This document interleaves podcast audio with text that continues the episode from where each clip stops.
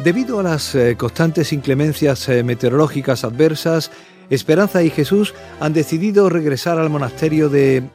eh, Di- Disculpen, voy a, voy a expresarlo correctamente.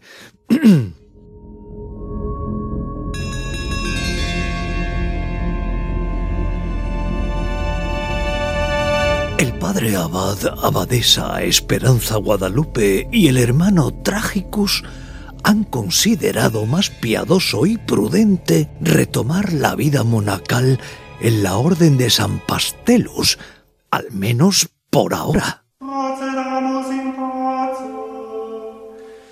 In nomine Christi. Amen.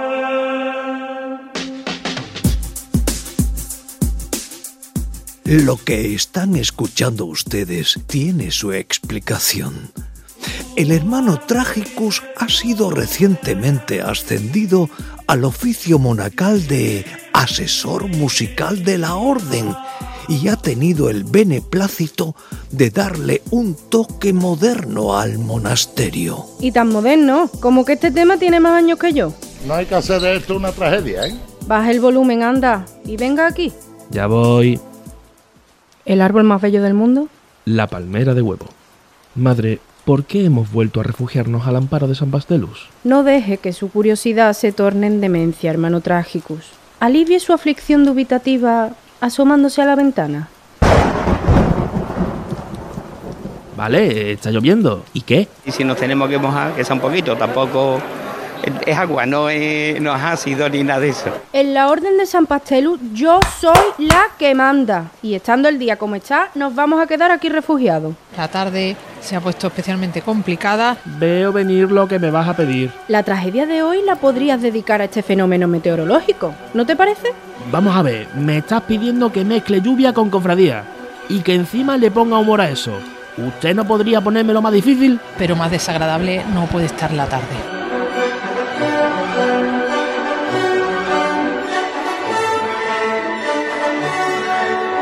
El último lunes santo comenzó como un capítulo del Palermazo. Tal cual. Ya está como está, pero. Ah, bueno, lo que vamos a salir, ¿no? Por favor, por favor, poco de silencio. Exactamente. A ver quién es el valiente que logra encontrar alguna diferencia con el comunicado en la Hermandad de San Pablo.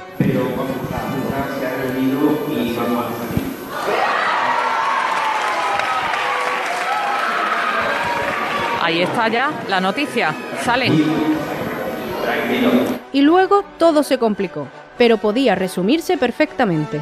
que había hermandades que decían, a la misma hora, vista los partes meteorológicos que tenemos, hemos decidido salir. Otra hermandad, visto los partes meteorológicos que tenemos, hemos decidido no salir. Será, vendrán en la idiosincrasia de cada hermandad, pero los partes serán los mismos. Esto es lo que pasa cuando el agua hace acto de presencia. Pero cuando aparezca la llovizna, recordad compañeros, tened cuidado con cómo lo contáis porque podéis asustar al personal. Tengo que contaros que han caído unas, lo voy a decir muy bajito, ¿eh? Muy bajito. unas tímidas, tímidas gotas. Porque cuando llega, sufrir se sufre. La verdad que la llovina eh, es bastante desagradable porque es que es muy fina, pero es que no, no se marcha, ¿no? Viene Elena, aquí afuera. eh, son estas gotas que cuando las mueve el viento parece como si te clavaran alfileres. Sí, porque es que está muy fría el agua. José Manuel, está fría. Y el día fue empeorando. Uy, uy, cómo llueve ahora. Te va a tener que meter para adentro al final, José Manuel. No creo que la cosa fuera peor para papá. Estando en la campana se podía refugiar. Que voy para adentro. que está Métete para lloviendo. adentro. Métete para adentro y, y vamos a seguir otra vez. Uh, otra vez recia, Sí, otra vez. sí, te vas a tener que meter para adentro, José Bueno, Manuel. es que cada vez que yo me siento aquí afuera en la terraza. Es para que te en la vuelva otra vez azotea, para adentro. Tanto para adentro, tanto para adentro, me estás empezando a marear. Y creo no ser la única. Nos piden paso de nuevo la catedral, Pues José adelante, Manuel. adelante. Venga, Oscar. Canónigo Sí, en primer penitenciario. lugar, para, para pedirle a García que no se vuelva a salir a la terraza. Haga usted el favor de, que- de quedarse dentro. Que A ver si va a que- ser la que clave de la tarde, si es que, Oscar. no, si es que me echan para afuera para sacar los vídeos. Los vídeos desde dentro no puedo porque de- debido a mi altura yo lo Claro, que puedo claro. sacar es la parte de arriba de la baranda y el fleco colorado. Entonces me dice eso, tú afuera y, saca la... En fin, ¿qué vamos a hacer? Ah, que encima me echa la culpa a mí. Vaya panorama. Como el que tienen allí en la campana. O sea, la colgadura donde nosotros nos encontramos está chorreando. Claro, este además Mira, es de tócala, to- terciopelo. tócala. Sí, mira la parte esta.